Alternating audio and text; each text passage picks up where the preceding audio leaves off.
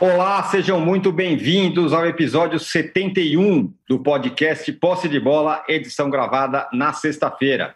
Eu sou Eduardo Tironi, já estou aqui, conectado, como sempre, com meus amigos Arnaldo Ribeiro, Juca Kifuri e Mauro César Pereira. Abel Ferreira estreou com vitória no comando do Palmeiras e prometeu que o time vai lutar por todos os títulos da temporada. No fim de semana, tem um confronto português contra o Sapinto do Vasco. E o Flamengo do Domenech voltou a apresentar seus erros defensivos e tem também um jogaço contra o Galo de São Paulo pela frente. Palmeiras e Vasco, Galo e Flamengo, duelo dos gringos na rodada. E tem quem trouxe um gringo também foi o Botafogo, que será dirigido pelo argentino Ramon Dias. Estes serão os temas do nosso primeiro bloco. O São Paulo foi eliminado dramaticamente da Sul-Americana pelo Lanús com direito a uma entrevista, vamos dizer, desafiadora do Diniz depois do jogo. E o Corinthians caiu na Copa do Brasil diante do América, do, de Minas, do Lisca. Vamos falar no segundo bloco sobre os eliminados da semana. E no terceiro bloco, vamos falar mais sobre o momento dos gaúchos. O Inter, ainda líder, encara o Curitiba. O Grêmio tem uma pedreira contra o Fluminense. Um recado importante: você que assiste a gravação do podcast pelo YouTube, não deixe de se inscrever no canal do All Sport. E você que escuta o podcast na sua plataforma predileta, não deixe de seguir o Posse de Bola. Bom dia, boa tarde, boa noite. O Juca, não pelo jogo dessa quinta, né, que era só a estreia do, do, do Abel, mas pela entrevista boa que ele deu aí no começo da semana, quando se apresentou, a expectativa parece boa. O Palmeiras está de fato vivo em todos os campeonatos? Vai disputar tudo? Bom dia, boa tarde, boa noite. Primeiro, eu gostaria que o nosso internauta que nos respalda e nos vê com tanta intensidade eh, se desse conta de que temos aqui um democrata e temos também um republicano eh, vestido de vermelho. Se você acha que quem se veste de vermelho é comunista, você está muito enganado. Nos Estados Unidos, os comunistas usam azul. Isso. Que absurdo. Que absurdo.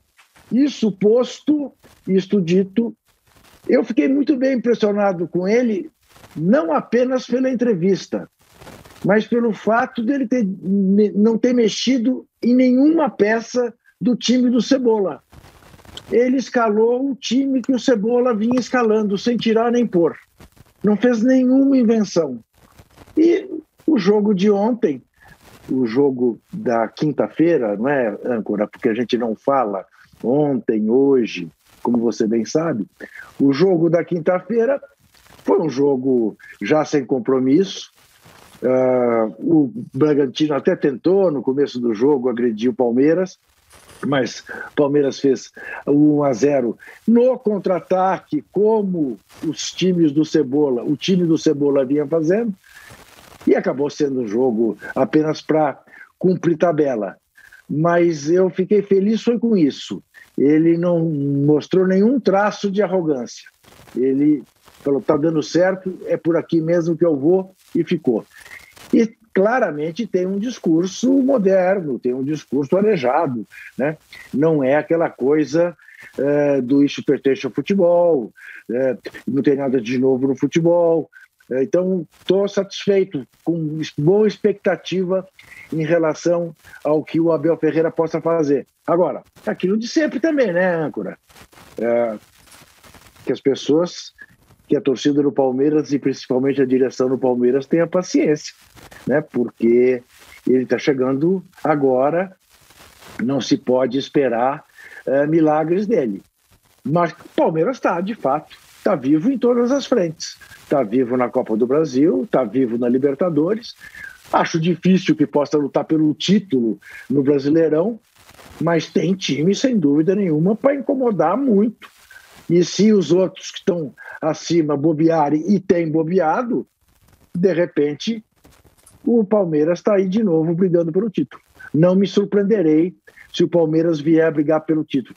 Veja que coisa como foi esse último fim de semana. No último fim de semana, os quatro paulistas ganharam. Foi um fim de semana glorioso para São Paulo. No meio de semana, só o Palmeiras se deu bem. Né? Corinthians, São Paulo e Santos, vamos falar disso depois, caíram fora, né? De torneios que disputavam.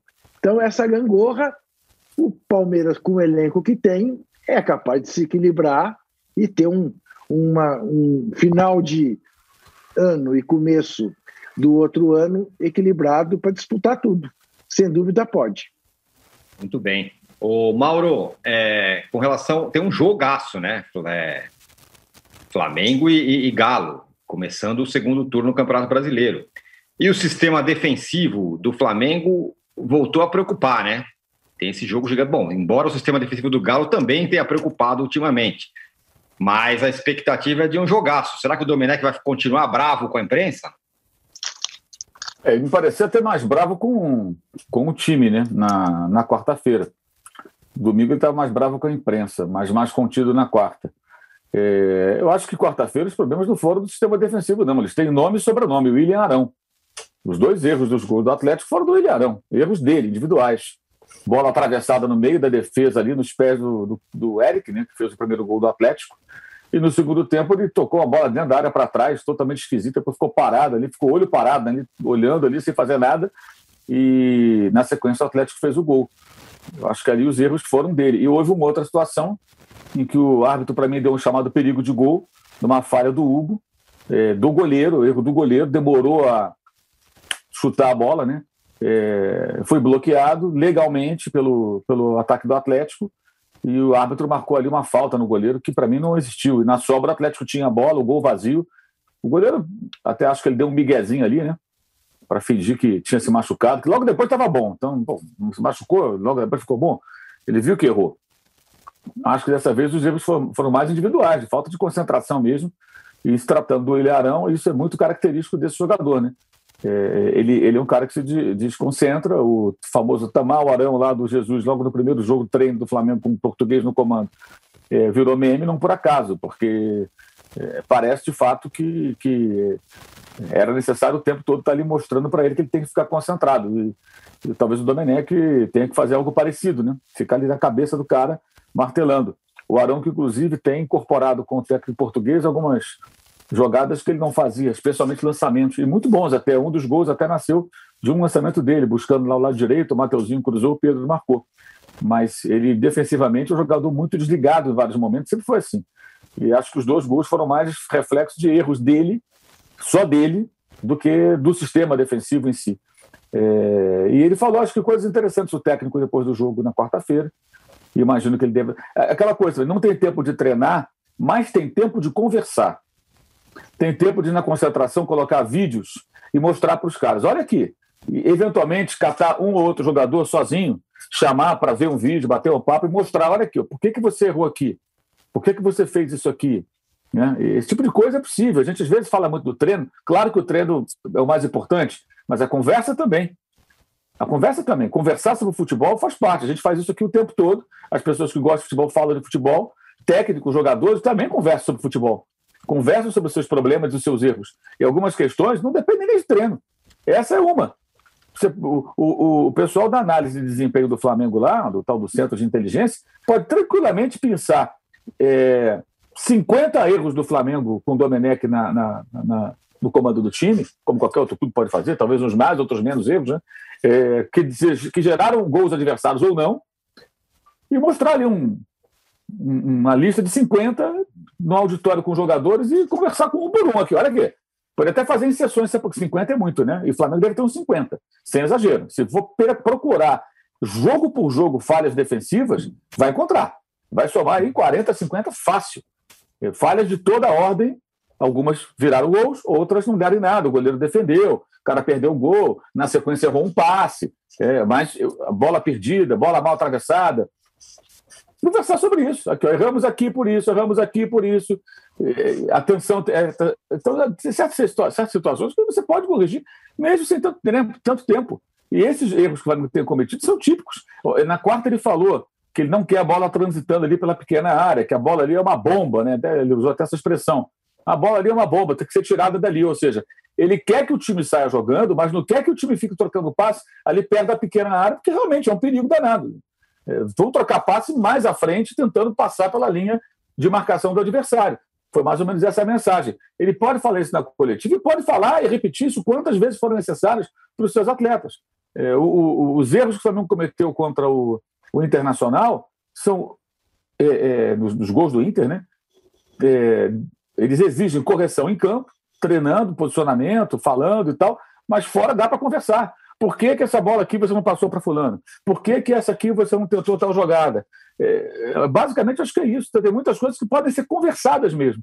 E imagino que no domingo, como o Atlético geralmente joga atacando o adversário, especialmente quando atua em casa, é, a não ser que o São Paulo surpreenda, ele talvez o Flamengo jogue como jogou contra o Santos, por exemplo, e como contra o Del Valle no Maracanã. O Flamengo jogou chamado jogo reativo, esperando no seu campo. E imagino que seja algo parecido caso é, o jogo siga o ciclo normal, que é o Atlético ir para dentro do Flamengo. Imagino é. eu que o Atlético, o Atlético precisa vencer. Né? É, se o Atlético voltar a escalar o Hever, então a coisa fica ainda mais. Aí, aí ele tem a obrigação de escalar o Michael, digamos, em algum momento do jogo, né? Porque o Hever é um convite à valsa ali para qualquer ataque adversário que joga com atletas rápidos e com campo para contra-atacar.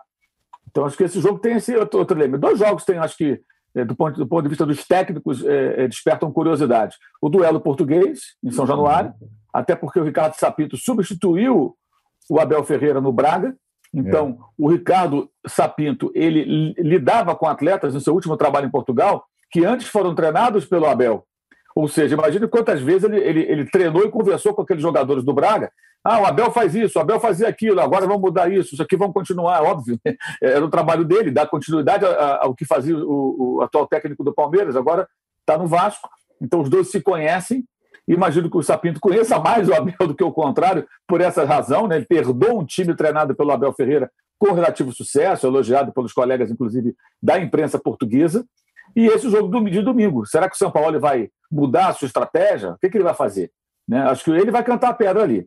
E o Flamengo vai, de repente, seguir uma determinada linha. Né? Agora, o Atlético mais pressionado, porque o Atlético vem de uma derrota no Campeonato Brasileiro é, é, é por três gols, como o Flamengo também vem, só que o Atlético vem de uma derrota pro, pro, por três gols para o Palmeiras, uma derrota por três gols para o Bahia, o empate com o Sport em casa, o empate com o Fluminense em casa. O Atlético já vem há algum tempo com resultados ruins só ganhou o Goiás nesses últimos cinco, seis jogos, né? Então acho que o cenário para o Galo é pior. Né? E, outra coisa, o Flamengo bem ou mal está na Libertadores da Copa do Brasil. O Atlético só tem o brasileiro. Então a gente imaginava, as tais semanas livres, que o Galo estivesse num outro nível nesse momento. E o, o Gabigol, na quinta-feira, usou rede social para pedir para a galera preparar plaquinhas, né? dando sinal de que pode, pode voltar. O que seria uhum. muito importante, né? muito importante para o Domi ter o Gabigol, nem que seja para atuar parte do jogo. Acho que seria, obviamente, é, é, é, um peso tremendo, especialmente se tiver pênalti, né? Porque os caras não sabem bater pênalti, o Gabigol bate pênalti muito bem, né? É. é. É, realmente acho que é o jogo mais legal dessa rodada e maior expectativa. É o jogo que a gente está falando aí há alguns tempos. É, ah, quando chegar no começo do segundo turno, que tem Flamengo e Galo e tal até achamos que, que, que, que, esse confronto seria em outras condições, com o Galo melhor. É, perdeu, perdeu um pouco né, do significado que a gente imaginava. É, né? que ia ser o jogo super decisivo. Agora é, quase que, é, é, quase, agora é quase que o, um jogo para o Galo retomar o fôlego, né? Isso. Para o Galo, é. eu acho que é muito decisivo. É. O Flamengo menos, né? Agora, é, o Arnaldo, pensando nesses quatro times que a gente está falando, né? Vasco, Palmeiras, Galo, Flamengo. É, dos três, Palmeiras, Galo e Flamengo, o Palmeiras uhum. tem a melhor, o melhor sistema defensivo. Pelos zagueiros que tem, uhum. porque sempre foi forte defensivamente, tem menos gols tomados no Campeonato Brasileiro. E agora o, o Ferreira, o Babel Ferreira, falou que vai brigar por tudo e tudo mais. Considerando que os outros ainda não se acertaram defensivamente, o Galo e o Flamengo, dá para dizer que o Palmeiras, nesse aspecto, pode levar até uma vantagem, porque tem sido mais equilibrado? É, se a gente levar em consideração que o Palmeiras está é, nas mesmas frentes que o Flamengo, é, é diferente do Atlético, né? o Atlético não está nas mesmas raias, né? só está no brasileiro. O que eu acho em relação ao Palmeiras é que é, nesse pequeno período aí do Andrei Cebola, o time encontrou uma forma de jogar é, para algumas situações importantes. E mesmo antes da substituição do Andrei pelo Abel, pelo nosso novo português, a, as frentes que o Palmeiras disputa se colocaram abertas, né? O Palmeiras, pelo chaveamento da Libertadores, tinha muita possibilidade, tem muita possibilidade na Libertadores de chegar pelo menos até a semifinal. O Palmeiras está vivo na Copa do Brasil. Então, o Palmeiras está é, entre os oito da Libertadores, entre os oito da Copa do Brasil, é, quer dizer, entre os 16 da Libertadores, desculpa, entre os oito da Copa do Brasil. E como o Juca disse lá no início, no brasileiro, ele, pelos empates da outra era, era Luxemburgo, ele está atrás, mas não muito atrás. Eu acho que o Palmeiras tem até os confrontos da Libertadores, que acontecem no final do mês de novembro, possibilidade de, no brasileiro, caminhar e achatar essa diferença, porque o time está dando boas respostas. O time acabou de contratar, você falou de sistema defensivo, né, Tino? O time acabou de contratar um zagueiro chileno para mais um reforço do sistema defensivo. Me parece que tanto com o Andrei e agora com o Abel, Juca foi de novo na mosca. O fato do Abel não mudar nada, nenhuma peça que o Andrei vinha colocando, inclusive tem um fato ali, eu acho que no campo e na entrevista, não sei se vocês concordam, uma, um capítulo Felipe Melo, né? E acho que o Abel, já conhecendo o Felipe Melo, etc e tal, quase da mesma idade do Felipe Melo, etc e tal, sabe muito bem a importância e a ascendência que o Felipe Melo tem hoje no Palmeiras. E na entrevista de é, boas-vindas, ele falou o nome do Felipe Melo umas 10 vezes. É, e acho que o Felipe Melo agora, transformado em volante pelo Andrei e mantido pelo Abel, tem um papel muito é, importante nesse, nessa nova fase do Palmeiras. E então eu acho que com essa defesa, com o Felipe Melo no meio de campo, o que eu falei aqui na, no programa passado é que o time do Palmeiras se colocou agora mais de acordo com as características dos jogadores deles, que são quais? Força física, do meio de campo para trás, Felipe Melo, zagueiros e laterais, todos muito fortes, e velocidade na frente no contra-ataque. Foi mais ou menos o que o Andrei bolou, o que o Abel está mantendo, e eu acho que deixa o Palmeiras com perspectiva sim nas três frentes. Seja numa delas pela, pelo caminho mais aberto na Libertadores, seja na Copa do Brasil, já tem quartas de final, e aí, é, enfim, é, é bem possível seja para encostar no brasileiro, quem sabe, né? Quem sabe? Ah, os confrontos diretos do Palmeiras contra Flamengo, é, enfim, o, o último jogo do turno vai ser contra o Atlético, lá no Mineirão, as coisas do contra o Inter são mais para frente. O Palmeiras tem como caminhar nas três frentes e acho que só o Flamengo, voltando à comparação de sempre, tem um elenco maior com mais possibilidades de jogar três frentes. O outro time brasileiro capaz de fazer isso é o Palmeiras. E o Palmeiras não tinha uma ideia, hoje tem uma ideia. Então acho que o Palmeiras pode incomodar sim, desde que o Abel é, confirme o que ele falou no discurso de apresentação. É, que ele falou, lembra?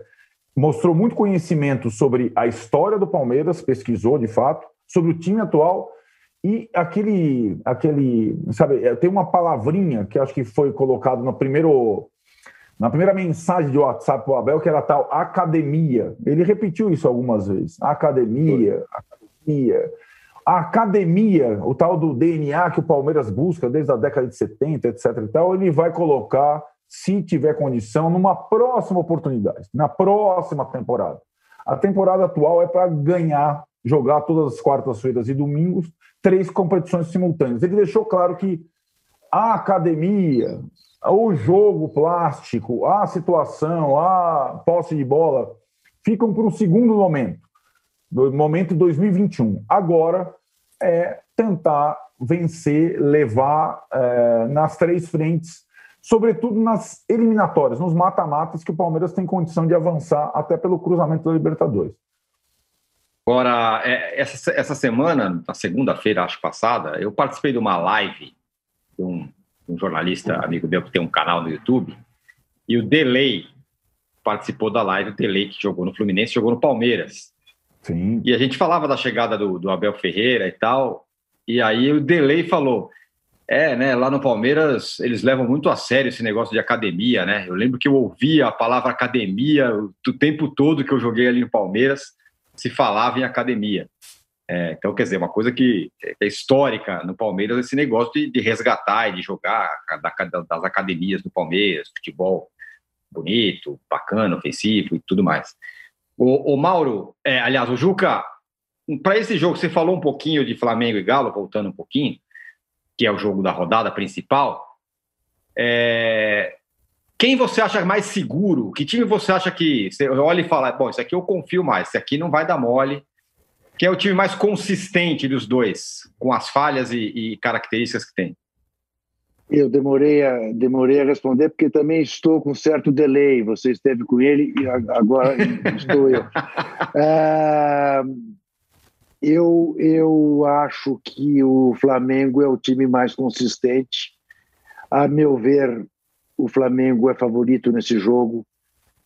Eu, diferentemente do que o Mauro é, prevê, eu prevejo o Atlético mais prudente do que o Flamengo. Acho que o Atlético jogará no Mineirão como jogou no Maracanã é, com uma humildade de quem sabe ser inferior, sabendo ao mesmo tempo que para ele este jogo é decisivo, uma derrota para o Atlético, mas deixa o Atlético numa situação muito difícil com vistas ao título, diferentemente do que possa acontecer com o Flamengo. E, portanto, acho que pelo momento dos dois, pelas circunstâncias, pela diferença de qualidade, é, é jogo para o Flamengo ganhar é, e, de novo, é, acender todas as luzes é, no sentido de ser o Flamengo, o grande Flamengo, que andou cambaleante aí nas últimas partidas. O Mauro, a gente está falando sobre duelos de técnicos gringos, né? é incrível, né? Como, como é, esses caras estão chegando no Brasil mais do que nunca, era já até esperado depois do sucesso do Jorge Jesus e do, e do São Paulo no ano passado, que ia ter um derrame de técnicos estrangeiros. Então, está falando de dois jogos do Campeonato Brasileiro, portanto, quatro times e quatro uhum. treinadores gringos, uhum. é, e ainda tem o Cudê e tal, e agora também tem o Ramon Dias no, no Botafogo, Mauro. Eu estava lendo agora, hoje de manhã, mais cedo, uma thread ali do um fio do Twitter do Bernardo ah. Ramos, ah. Ele, fe... ele comentou jogos. Delay, do... thread. É, é, do time do Ramon Dias. Pois é. E ele estava falando que ele não ficou bem impressionado, não, com o Ramon Dias. É, e agora chegando ao Botafogo. Primeiro eu quero protestar com relação à pronúncia do nome Ramon Dias. Eu já ouvi o âncora falando Ramon Dias de uma maneira mais assim, não, com, não, mas... sabe, com um sotaque, assim, uma coisa bonita. Parecia um, sei lá, um argentinão velho daquele, sabe? Ramon Dias. Ramon Dias, cheio de R, com R's assim, Ramon Dias. Ele falava assim, agora está falando Ramon Dias, abrasileirado. Ramon Dias, é. né? Ramon Sabe Dias. por quê, Maurinho? Sabe por quê? que nós estamos fazendo um programa à luz do dia, entendeu? Aí, meu Deus do céu. Que isso. No final desse é, aliás, eu queria, eu queria respeitosamente discordar do Juca. O Juca falou que o Flamengo estava cambaleando, 14 jogos, perdeu um. Pois Empatou é, mas... três. O Flamengo não vinha cambaleado, não. E com Covid, com. Isso aí é uma ideia que alguns rubro-negros ficam propagando. A turma anti-Domenech. Eu não sou anti é. nem a favor do Domenech, né? Eu acho que sim. Fez, fez bobagem, toma pau. Foi, foi bem elogiado, vamos que vamos. Mas o Flamengo não cambaleando, não. O Flamengo vem até bem, se você levar em consideração a quantidade de desfalques e Covid, essa coisa toda que aconteceu. É, o desastre foi domingo contra o São Paulo. Quem está cambaleando é o Galo. O Galo, sim, está cambaleando. Seis jogos, ganhou um. É, o Flamengo fez 14 perdeu um. Empatou três. Isso com desfalques e com tudo, né? É, então, eu concordo com o Cambaleano, não. Acho que o Flamengo já está ali na, numa posição até boa dentro das condições. E sobre o Palmeiras, eu queria falar também. É, eu acho que está vendo muita empolgação com um jogo amistoso, hein? Um jo... Isso foi um jogo amistoso. Palmeiras e foi. Bragantino foi um, jogo... foi um jogo amistoso na prática. O Abel não mostrou nada ainda, coitado, nem teve condições de mostrar. Acho que ele tem que esperar um pouco. E mais, jogar de forma reativa basta contra a ingenuidade do Barbieri, que no jogo lá em Bragança Paulista foi para dentro do Palmeiras e falou: Cebola, sirva-se. Foi o contrário, Cebola que você serviu. E também o São Paulo, que vem aqui a São Paulo, joga dentro do campo do Atlético, com o Hever na zaga, tendo o Wesley, Rony, os caras rápidos ali para contra-atacar. Isso é ingenuidade. Ingenuidade. Aliás, o São Paulo merece muitas críticas pela maneira como perdeu para o Bahia, do professor Mano, e perdeu para o Atlético do Cebola, do Palmeiras do Cebola. Né? Você ofereceu tudo. O Abel acho que deve saber muito bem que isso não basta. Vai encontrar adversários que vão se fechar, e aí não dá para jogar reativozinho, não, Bonitão. Tem que ir para dentro, tem que ficar com a bola, tem que rodar a área, furar o bloqueio defensivo dos caras. Isso vai acontecer em Libertadores, isso vai acontecer, vai acontecer em jogo de Brasileirão, em Copa do Brasil, dependendo do adversário. Então, assim, seria muito fácil. Ah, vou jogar reativo, todos os times vão me atacar e eu vou contra-atacar. Nem todo mundo oferece isso. Né? Eh, se fosse assim, os técnicos brasileiros seriam os melhores do mundo. Estariam espalhados pelo planeta. Porque eles só sabem fazer isso, basicamente. Algum Sem tirar o mérito do Cebola, o que ele fez foi isso. Cebola fez. Eu quero fazer trocadilho, mas vou ter que fazer o feijão com arroz temperadinho ali. Mas não tem nada de. Tem nada de. de, de, de, de tem nada de, de elaborado. Ele, sério, é sério. Acho que essa é a discussão do futebol. Sabe, jogar dessa maneira, o Mano Menezes sabe. E o Mano Menezes é um técnico que está em declínio na carreira. Então, assim, o que, o que eu espero é que ele, mesmo que, eu entendo que não seja de imediato, claro, que ele faça mais, que ele faça coisas diferentes. Vê o caso do Vasco. O rabonismo, tinha gente elogiando o rabonismo sem ver jogo do Vasco. O Vasco era isso, gente. Falava que o Vasco jogava fechadinho, aí sai no contra-ataque, bola rápida ali, Pikachu e tal, bola só no cano, caixa, gol do Vasco de repente não, não, não, rende mais. Isso não basta. Isso aí não resolve. Isso aí pode curar a febre, mas não, não, não, não elimina da doença, do problema do time. É, o âncora perguntou com relação ao Ramon Dias. O Ramon Dias foi campeão argentino em 2014 com o River Plate e depois saiu por aí, né? Treinou o Paraguai, treinou aquele pirâmide lá do Egito, lá, aquele time meio doido lá, que vira e mexe, o cara vai para lá, vai embora rapidinho. Um negócio meio esquisito. Ah, é verdade. É, esteve no Libertar, que foi o jogo que o Bernardo comentou, né? É, e agora no Botafogo. É um nome, né? Um cara importante, um jogador que jogou com Maradona, um técnico quando, quando o jogador atuou com Maradona. Ele é um ano só mais velho que o Maradona. É, foi um grande atacante, jogou contra o Brasil na Copa de 82. O Juca viu lá em ação no estádio, fez um gol no Brasil, mas o jogo já estava resolvido, né? O Brasil tinha vencido aquela partida daquela altura. É, um técnico campeão da Libertadores, mas foi em 96, né? Com o River Plate, segundo título do River Plate. Então, assim, é um técnico que já teve seus grandes momentos. É, mas o Botafogo também vai contratar quem? O, o, venezuelano, venezuelano lá, o Faria, técnico da Bolívia. Eu acho que é uma tentativa interessante. É uma tentativa. É melhor tentar com o Ramon Dias, que tem nome, tem, tem história e de repente consegue trazer até um pouco de autoestima é, é, é e fazer. É, é importante que os jogadores do Botafogo saibam com quem estão tá, falando, né? Alguém vai ter. Que o jogador de futebol às vezes é desligadão, não todos, claro. Alguém tem que chegar lá e falar: olha, o cara vai estar tá chegando aqui. Você sabe quem é esse cara? Esse cara fez isso, isso, isso, jogou com Maradona, foi da seleção argentina, é um dos grandes nomes do River Plate, campeão da Libertadores, é, é, e vem aqui ajudar a gente, o cara experiente para ajudar o Botafogo. Agora o Ramon Dias vai ter que entender a realidade do Botafogo. O Botafogo só consegue jogar assim. Só, porque o Botafogo não tem recurso, o time é muito modesto. Né? É, é, a situação é muito difícil. E a história do clube empresa lá, a coisa não andou, né? que era a esperança de muitos botafoguenses, né, chegar os investidores, os caras que viriam sei lá da onde para salvar o Botafogo. Então o cenário é muito preocupante. Mas o, o, que eu acho importante é o seguinte: lembrar. Quando o Flamengo perdeu o técnico, no ano passado, no ano passado, ele não pensou em técnico brasileiro. Ele foi atrás do uhum. Jesus, se não fosse Jesus, ia ser outro cara de fora. É. Aí, esse ano, Jesus voltou para Portugal, o Flamengo sequer cogitou um técnico brasileiro. De novo, foi atrás de um técnico estrangeiro. Aí o Atlético foi buscar o São Paulo. Né? Antes, o do Damael. Então, o Atlético esse ano começou como? Não, eu quero um estrangeiro. Tentou o venezuelano, deu certo, pegou o argentino. O Internacional do ano passado se decidiu pelo Cudê. E se não fosse o Cudê, se o Cudê não acertasse com o Internacional e ficasse no Racing, por exemplo, ia buscar outro argentino, outro estrangeiro. O Inter estava decidido que não seria um brasileiro. Três times brasileiros grandes que descartaram técnicos brasileiros. Agora o Palmeiras, que levou no, no, no, no, sim, veio Abel mas também fez uma fila aí de estrangeiros e falou: brasileiro não quero mais. E agora o Botafogo.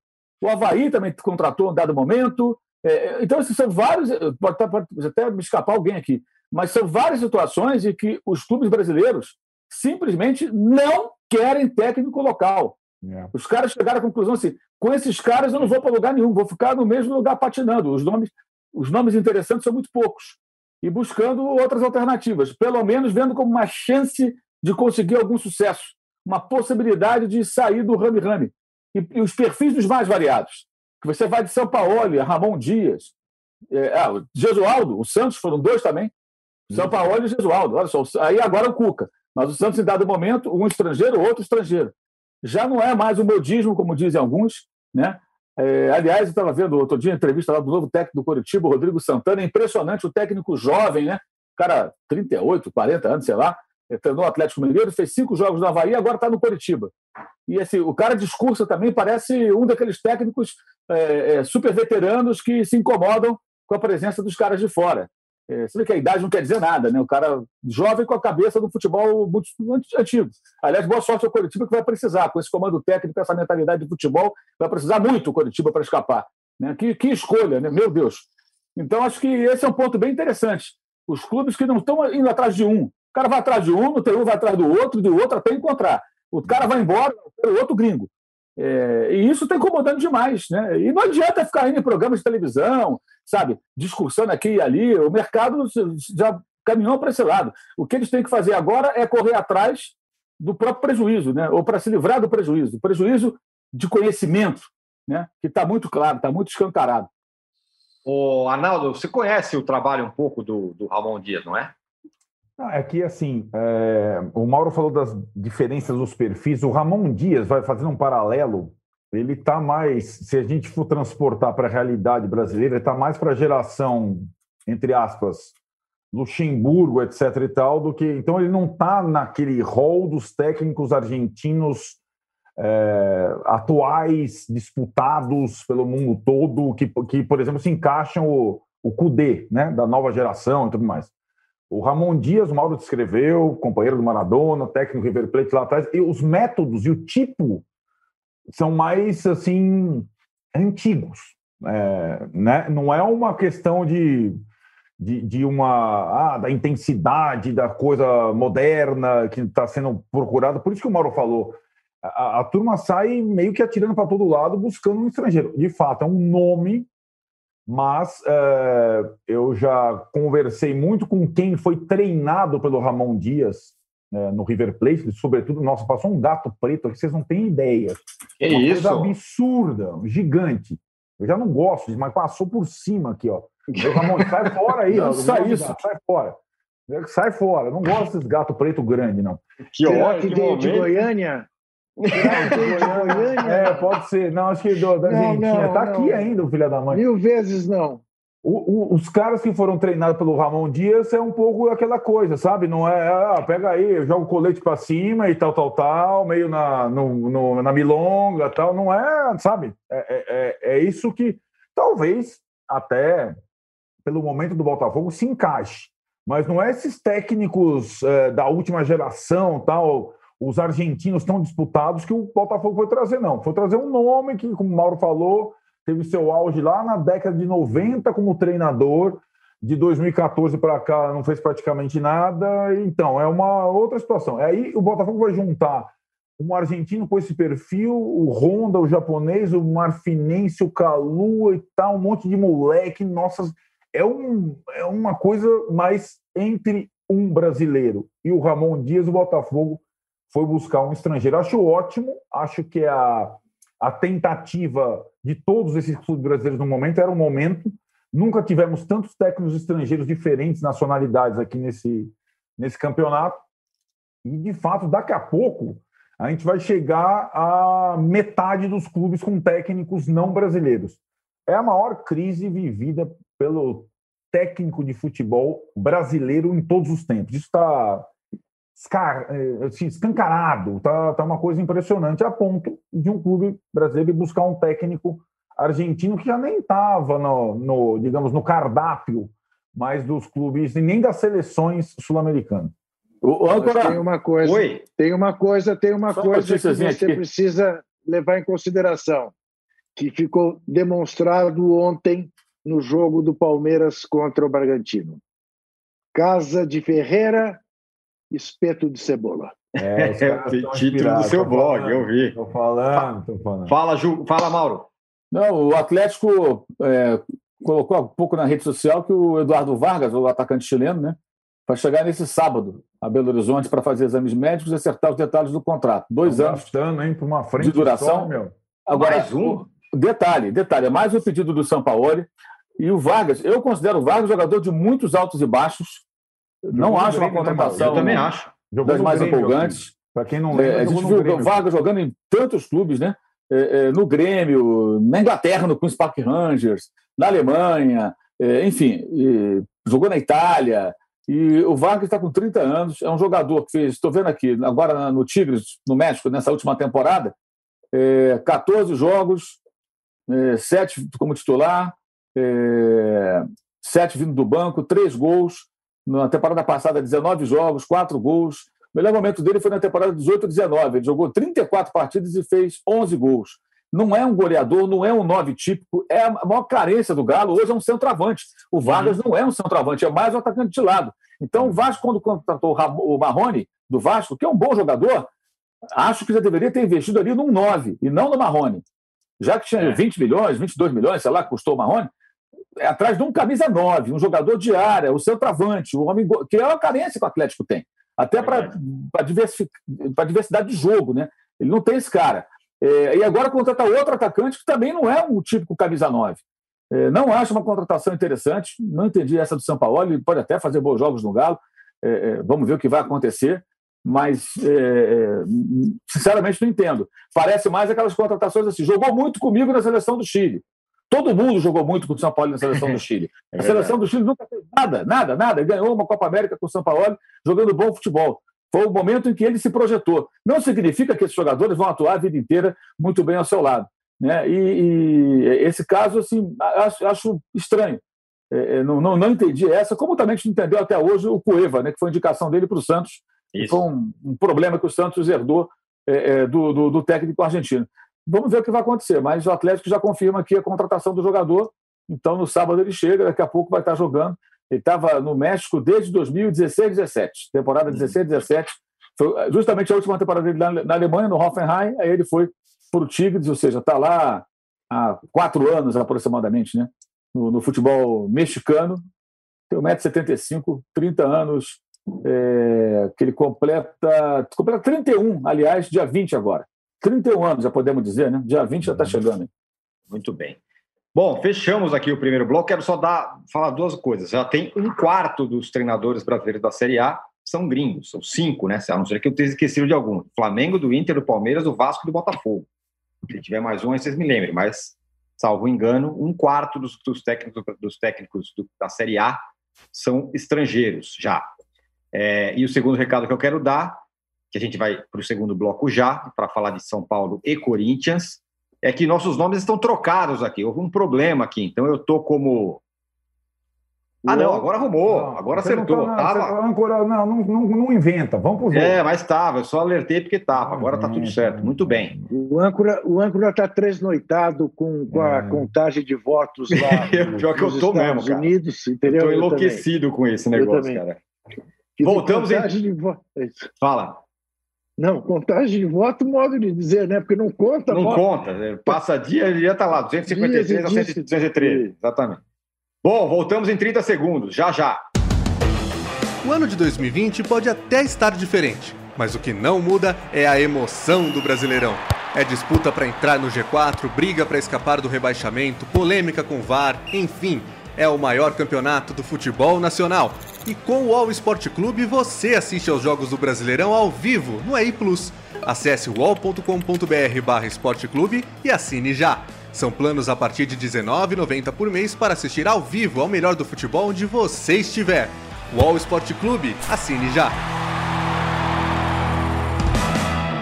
Estamos de volta para o segundo bloco do episódio 71 do podcast Posse de Bola. Vamos falar agora de são Paulo e de Corinthians, os eliminados no meio da semana. O Santos também foi eliminado pelo Ceará na Copa do Brasil. O Arnaldo, vou fazer uma provocação para você. Faça. Diante dessa fragilidade do São Paulo em mata-mata, sei lá, você que fez a conta aí, foram 20 gols, 22 gols sofridos, né? Nos mata-matas. é, foi eliminado em mais um mata-mata no meio da semana. Dá para dizer que o São Paulo do Diniz tem mais chance no brasileiro, que pelo menos não é mata-mata, do que na Copa do Brasil? Eu acho bem pouco provável. O que eu acho, eu acho não, tenho certeza que a defesa ou uh, a, digamos a boa vontade com o trabalho do Fernando Diniz se deve ao Brasileirão 2020, porque no Brasileirão 2020 o São Paulo parece ser um time diferente, né? Um time que perde pouco, só perdeu duas, foi o que menos perdeu.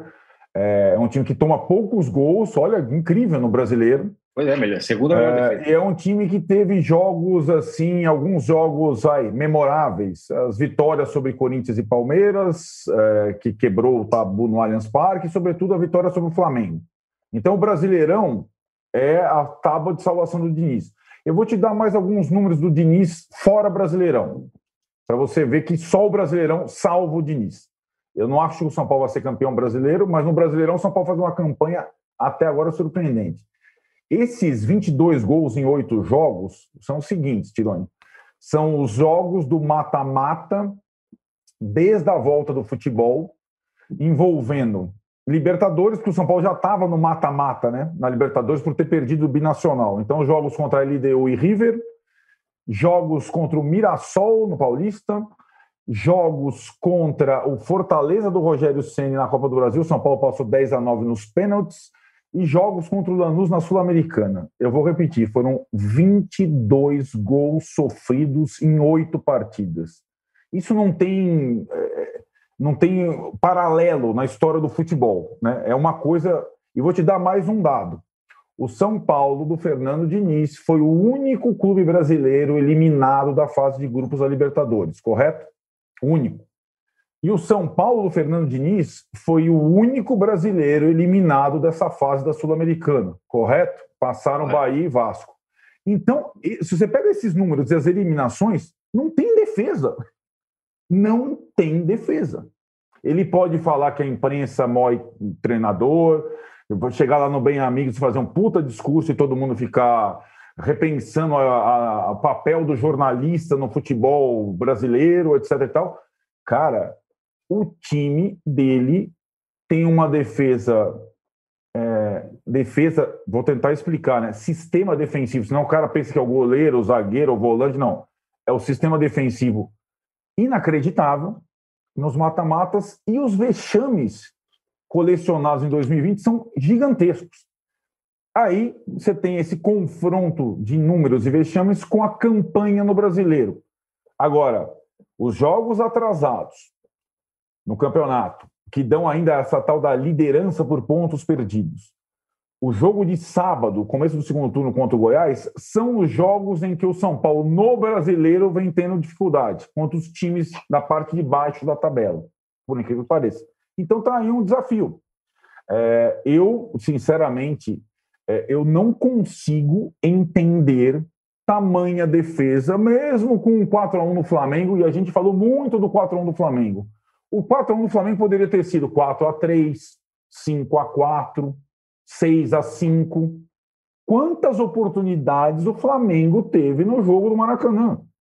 Imensas. Não só os dois pênaltis perdidos, né? Eu, eu não consigo ver futebol dessa forma.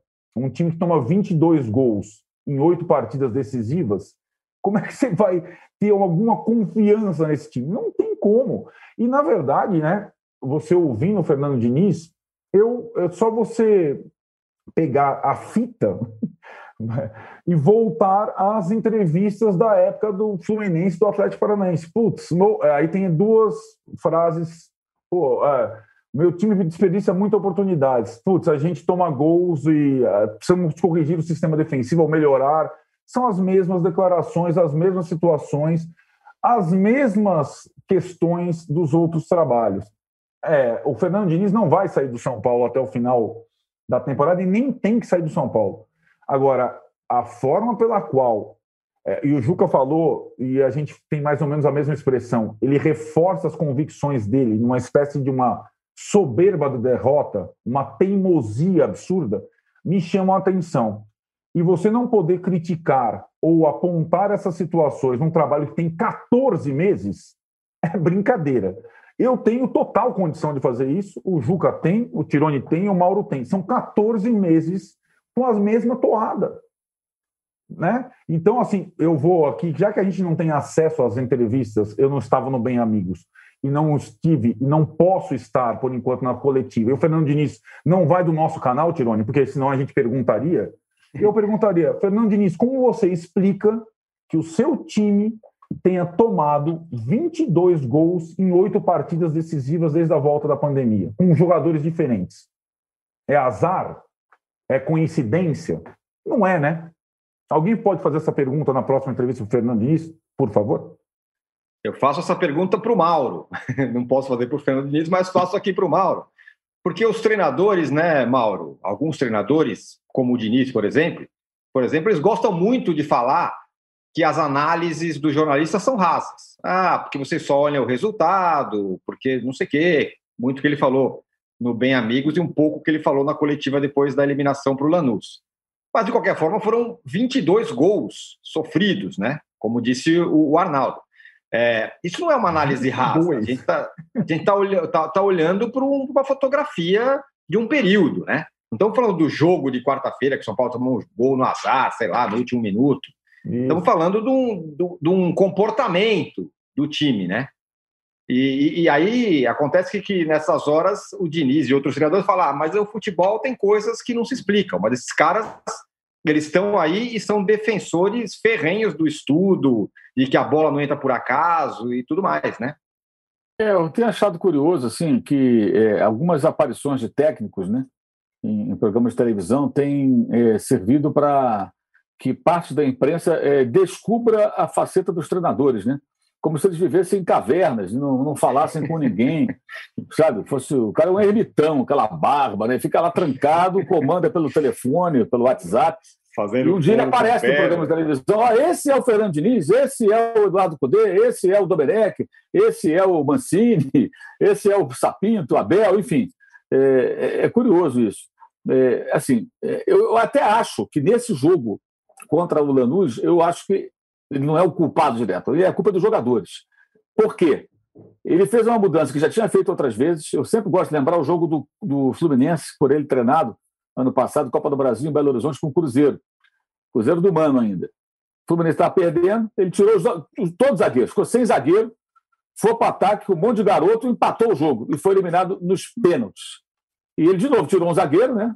colocou um homem mais, não um atacante, mas um meia ofensivo, né? É, e conseguiu o placar de que precisava.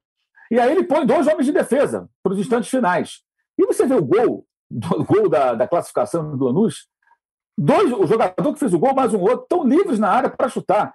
E de branco, jogador de São Paulo, tinha um monte, tudo fora da área. Ali naquela hora, aquela não é uma situação que você treine. Você bota o cara em campo e fala, cara, agora vamos, def vamos defender aqui e acabar o jogo. Vocês vão entrar ali para. Eles não vão chutar a bola no nosso gol agora, não vão cabecear, nada, não vai acontecer mais nada, o jogo acabou. E não só chutou, como, se não fosse aquele chute de fora da área, que ninguém entende como é que o cara acertou, né? ou uma, até uma cabeçada, a gente poderia falar, pô, fulano não marcou, o outro falhou, mas a bola foi arrematada com o pé dentro da área do São Paulo, nos acréscimos, e ainda tinha mais um outro elemento ali para chutar ou pegar um rebote. Como pode aquilo? Acho que ali acho que a culpa está muito na conta dos jogadores. Porque, peraí, você entra aqui, tu é um zagueiro, porra. É, é, você tem que saber onde você vai se, se colocar. É, é acho que ali, para mim, a culpa maior é dos jogadores. Meu, meu entendimento é esse. Agora, é claro que ele é o técnico. Se tem coisas boas, ele tem participação, tem coisas ruins, ele tem participação também. Não tem que rediscutir o jornalismo aí. Eu acho que o que tem que rediscutir, rediscutir o jornalismo é a amizade com o técnico. Isso, mere, isso merece uma, uma discussão. Jornalista amigo de técnico, amigo amigo mesmo, sabe?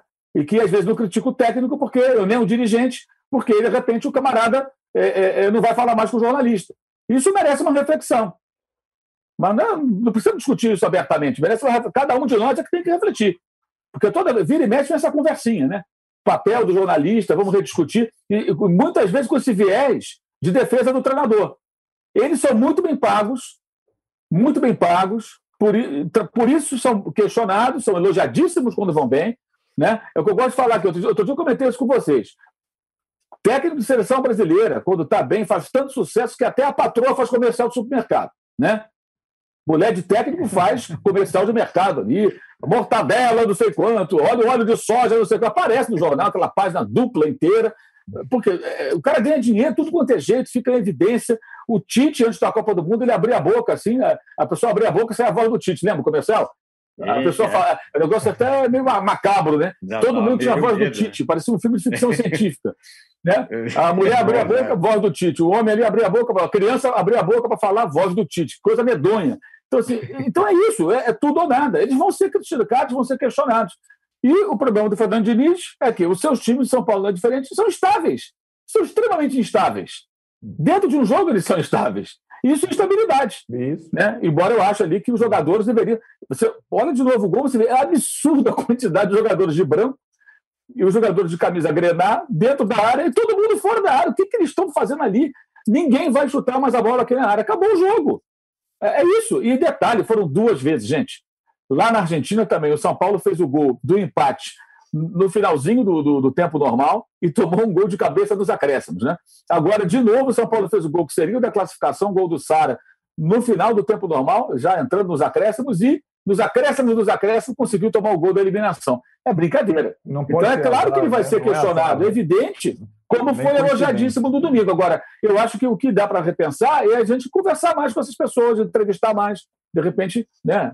É, você não precisa o cara ir na televisão para você conhecer. Eu fiz uma entrevista com o Fernando Diniz em fevereiro do ano passado, ele estava no Fluminense, publiquei no meu blog no UOL. É, conversando uma hora e tanto. Ótima conversa, ele é um ótimo papo, um cara extremamente inteligente, tem visões interessantes, ideias interessantes sobre futebol. Mas, como eu já falei antes também, você até que me falou, foi um amigo meu, é, que eu acho que ele resumiu bem, o Diniz tem as ideias, mas não sabe como colocá-las em prática, parte delas. E aí a coisa não funciona. O que ele pensa pode fazer todo sentido vou sair jogando, meu time vai ser ofensivo, meu time vai se defender assim, assado, mas ele não consegue executar tudo que ele imagina. Acho que esse é o, me parece que é o grande ponto. E claro, o time que é eliminado pelo Mirassol pelo Lanús dessa maneira, é, que sofreu com, com, com, com Fortaleza, embora tenha feito até partidas interessantes, teve bons momentos com Fortaleza, mas assim, foi só nos pênaltis. Né? Enquanto o Flamengo foi 4 a 1 e o Flamengo perdeu dois pênaltis. Poderia ter tido um rumo realmente totalmente diferente aquele jogo. Porque o São Paulo sempre dá ao adversário oportunidades, oportunidades, oportunidades. Agora, se a gente não puder discutir o trabalho do técnico, então vão todo mundo falar do quê? vou falar de culinária, né? Vou entrar agora num curso por correspondência, se é que ainda existe, para aprender a fazer sopa, fazer um tira-gosto, tudo. Vou falar sobre isso. Tem que falar do técnico, gente. Pelo amor é. de Deus, aí é, é, muita cara de pau, né? Vamos fazer assessoria de imprensa dos técnicos, não, não, não o trabalho da gente, então. Pois é, exato. Ô, ô Juca, você tinha falado na semana passada que o melhor que podia acontecer para o Corinthians era cair fora da, da, da Copa do Brasil. Está aí, está eliminado da Copa do Brasil. Você aí com o doutor Sócrates, comemorando a eliminação. Como pode isso? Explica, Juca. Mas é claro, o Corinthians não tem time sequer para disputar o campeonato principal, que dirá dois ia ficar dividido. E não são mais 3 milhões, mais 7 milhões que fazem diferença no, no buraco corintiano. Então, o Corinthians tem uma tarefa daqui até fevereiro: escapar do rebaixamento. A isto é que o Corinthians está re reduzido. E apear do poder no dia 28 de novembro, essa gente que há tanto tempo está lá e levou o Corinthians a essa situação. De resto, é, saiu dignamente, é, num empate, né? é, contra o fortíssimo América. A América é grande novamente, né? com a vitória do Biden, o que é uma beleza. Então, estamos em fase de América e não vou discutir aqui, porque é perder tempo discutir a estupidez do pênalti que foi marcado contra o Corinthians, tá? Mas esta é a orientação. Vai mudar. Juca vai mudar momento. essa regra. Não, claro que tem. Nós vamos claro fazer tanto barulho que vai mudar. Vai mudar. Claro, claro. Bate de, tá de costas, bate no braço, é pênalti, mas é pênalti. O, vai mudar. o assoprador ali tinha mais que apitar o que apitou. Uh, infelizmente, porque essa é a, a ordem, é a orientação. Mas você joga 180 minutos contra um time da Série B, você perde em casa sem chutar no gol praticamente desse time. Vai para casa desse time. com moral reforçado, porque você ganhou do líder do campeonato. E faz o jogo que o Corinthians fez, também só consegue fazer um gol à custa de um pênalti, de um pênalti desnecessário, diga-se de passagem, eu não tenho a menor dúvida. É, estaria agora o corintiano torcendo para pegar o Cuiabá ou para pegar é, quem? É, Ceará? Opa, o Ceará você viu contra o é. Santos. Não tem, não é. tem mais bobo ali. Gordiola é muito mais treinador que o Mancini. Não tem nem comparação. Então, é isso. Corinthians tem que se preocupar. Amanhã, sábado, o Corinthians tem um jogo dificílimo contra o Atlético Goianiense em Goianiense. Em Goianiense. Essa é a atenção que o Corinthians tem que dedicar. E a partir de agora, só um jogo por semana. Quem sabe ele consiga, como fez contra o Inter, humilde e reativamente, manter-se na Série A. Tem muita gente pior, é indiscutível, mas a gente conhece o peso da camisa quando entra na zona do rebaixamento. Então, é melhor puxa para baixo. É melhor tratar de evitar voltar à zona do rebaixamento. Copa do Brasil, o Corinthians tem três. Quem precisa de correr atrás de Copa do Brasil, que jamais conseguiu um título de hum. Copa do Brasil, não é o Corinthians. Não, uh, aqui é. em São Paulo, pelo menos, e por aí. Enfim, uh, o Corinthians está uh, com essa missão: eleger um novo presidente de oposição de verdade e tratar de escapar da Série B. Muito bem. Vocês viram que eu não pedi likes hoje, viu? Por isso mesmo o nosso nível aqui de likes está tá que nem o, o, Trump no Arizona ali. Não, não, não, não vai para lugar nenhum. Vocês, vocês, por favor, vocês nos deem pelo menos 3 mil likes aí para terminar. Dá uma força aí. Pessoal, pessoal está odiando o programa hoje. É, pois é. Vocês vão, a gente vai voltar em 30 segundos para falar dos gaúchos, vivos em todas, hein? Bate. Também do Fluminense, que tem um jogo contra o Grêmio. Voltamos já. Baixo Clero é o podcast de política do UOL. Toda semana eu, Carla Bigato, converso com os comentaristas Maria Carolina Trevisan e Diogo Schelp sobre temas que dominam a pauta política brasileira. Você pode ouvir o Baixo Clero e outros programas do UOL em uol.com.br podcasts no YouTube e também nas principais plataformas de distribuição de podcasts.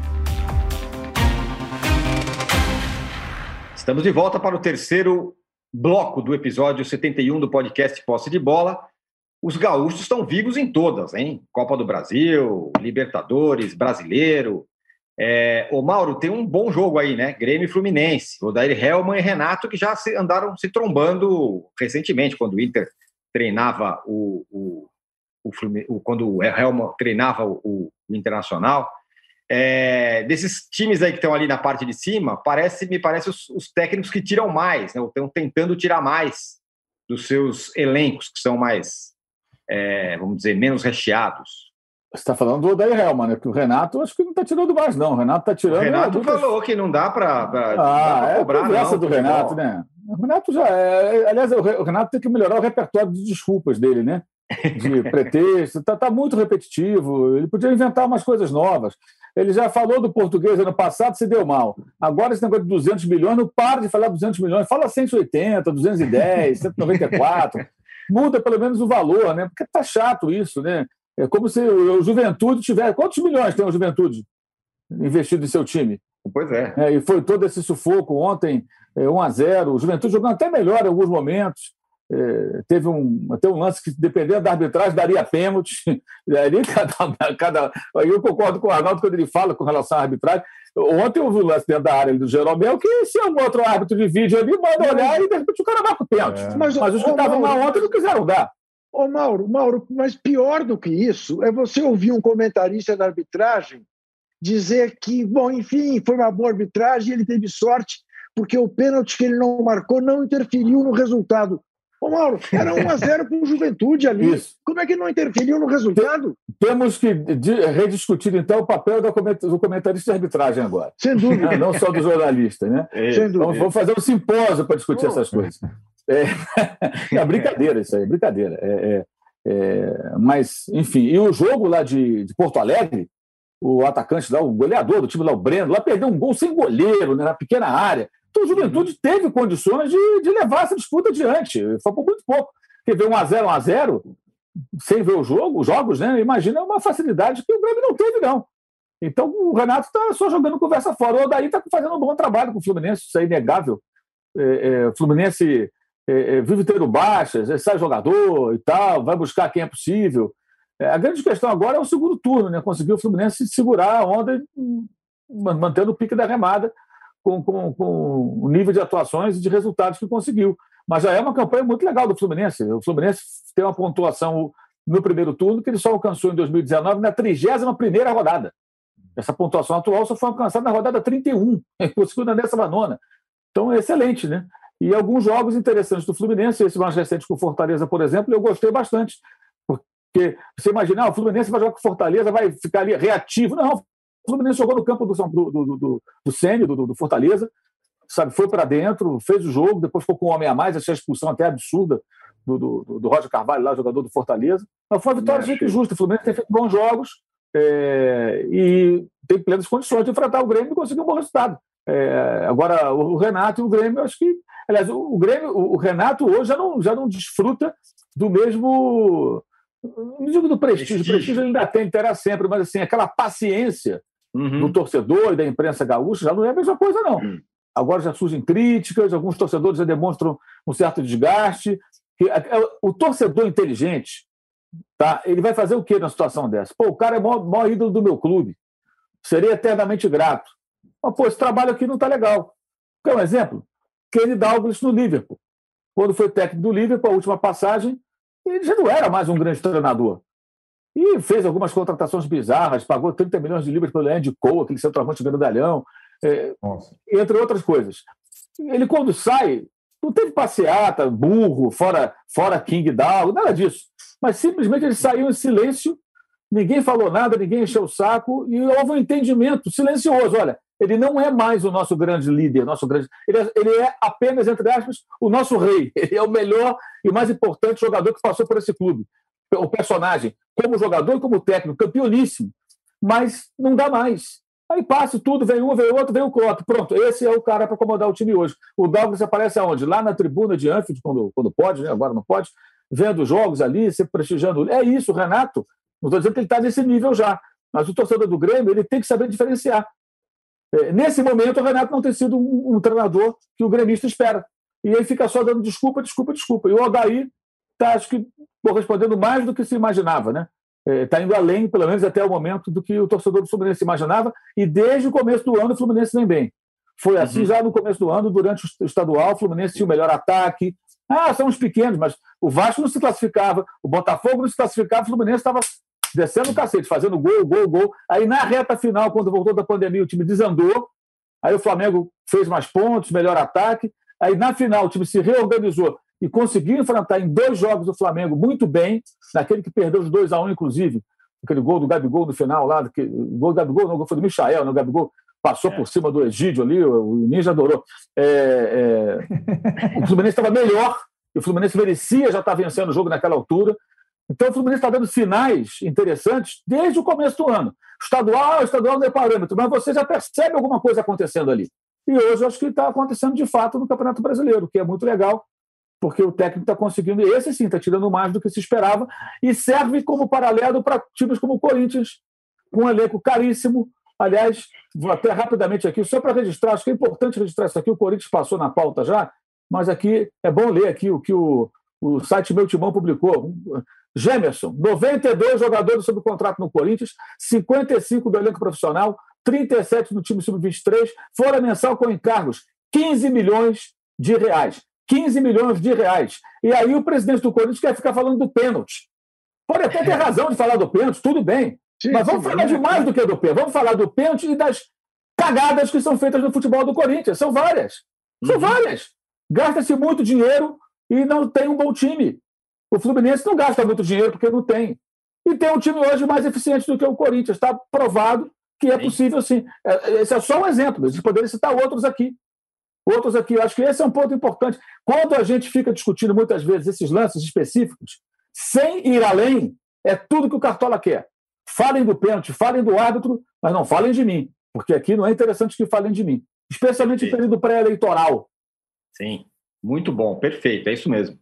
Agora, o Arnaldo, é, o Renato o Mauro falou aí sobre talvez estar chegando num momento em que ele não tem tanta, tanto mais é, paciência tal. A torcida do Inter está paciente, paciente com o Cudê, mas ele mesmo pode não ficar, né? Que história que é essa? A questão aí também, o Mauro falou período eleitoral no Corinthians, o período eleitoral no Inter é, um, é, é muito intenso, já teve dissidentes no atual governo e tudo mais, é um, é um período eleitoral complicado. O Cudê tem contrato incluindo o ano que vem, mas é, dependendo dessa situação política, é, pode haver uma ruptura, o que seria muito ruim para o Inter. Eu acho que o primeiro ano de trabalho dele tem sendo muito bom. É, vale lembrar que o Inter, né, acho que foi o clube brasileiro que mais perdeu jogadores cruciais com lesões sérias, né? O Guerreiro, o o Bosquilha, cara, porra, é, três é, liga, rupturas de ligamento cruzado é muito para a cabeça. E o Inter está vivo nas três frentes, sendo que na Copa do Brasil ele se classificou usando o time alternativo. Né? O Cudê elegeu a Copa do Brasil, a Copa, esse eu vou com o time alternativo. E vai ser assim daqui para frente, Tironi. Porque na Libertadores tem o Boca, só isso. E no brasileiro ele está a duras penas lutando, mesmo tendo perdido o Corinthians naquela, naquela situação, lutando ainda é, de uma forma com um elenco bem mais enxuto, aliás, bem mais enxuto que o do Grêmio até, né? Do que o próprio rival e que vários outros na, na eu acho é, o trabalho bom e acho que seria muito ruim ele não emplacar um segundo ano, porque o mais difícil, né? Vocês é, nós estamos falando tanto de técnico estrangeiro, da rodada do técnico estrangeiro, da presença do técnico estrangeiro. O mais difícil é o técnico estrangeiro ficar mais de uma temporada, né? Isso é uhum. é quase inédito o cara emendar dois anos, por exemplo. O que seria, acho que, muito bom para o Internacional, a permanência do CUDE. Muito bem. Olha, então é isso, hein? Encerramos aqui o episódio 71 do podcast Posse de Bola. Voltamos segunda-feira após a rodada dos treinadores gringos, muita coisa acontecendo. É... Pedi poucos likes hoje, fui discreto né? Por quê? Mas foi, não sei. A, discussão estava tava indo, eu acabei Ô, deixei, eu, deixei rolar. Eu não sei porquê, Âncora, mas eu senti, talvez eu tenha sentido errado, tomara que sim, hum. que tanto você eh, quanto o Arnaldo estavam hoje com o tônus vital um pouco mais para baixo do que normalmente. A minha explicação é que eu estou acompanhando essa maldita eleição que não acaba. Ok. Não, isso eu não espero. vai, pelo amor de Deus, está uma semana você não vai fazer mais nada na vida. Eu espero não, não que, o, Arnaldo, que o gato preto do Arnaldo não tenha reflexos amanhã no Morumbi. Ele já teve, né? No Morumbi na quarta-feira, não teve? É, foi, né? ali teve, foi uma né? dessas coisas. O Arnaldo, Arnaldo, confie em mim, confie em mim. É, não precisa nem ir atrás do que eu vou dizer. Durante 23 anos, eu vi coisas parecidas acontecerem com outro clube aqui da capital. Sim. Exatamente. Verdade que quarta-feira houve um certo requinte de crueldade. Mas um eu vi coisas. Um certo requinte. Eu, eu vi coisas parecidas acontecerem, e é típico de quem está na fila típico típico. Estou fazendo as um, contas aqui, se precisar mais, mais 23 anos, eu vou estar vivo ainda, mas tudo bem. Um dia isto passa, como veio, passa, sem explicação. Muito bem. Pessoal, obrigado pela participação de vocês. Voltamos segunda-feira. Valeu! Chega ao fim esse episódio do Posse de Bola. Lembrando que você também pode conferir mais opiniões e análises nos blogs dos comentaristas do UOL. Posse de Bola tem pauta e produção de Arnaldo Ribeiro e Eduardo Tironi, edição de áudio de Amer Menegassi e coordenação de Diogo Pinheiro.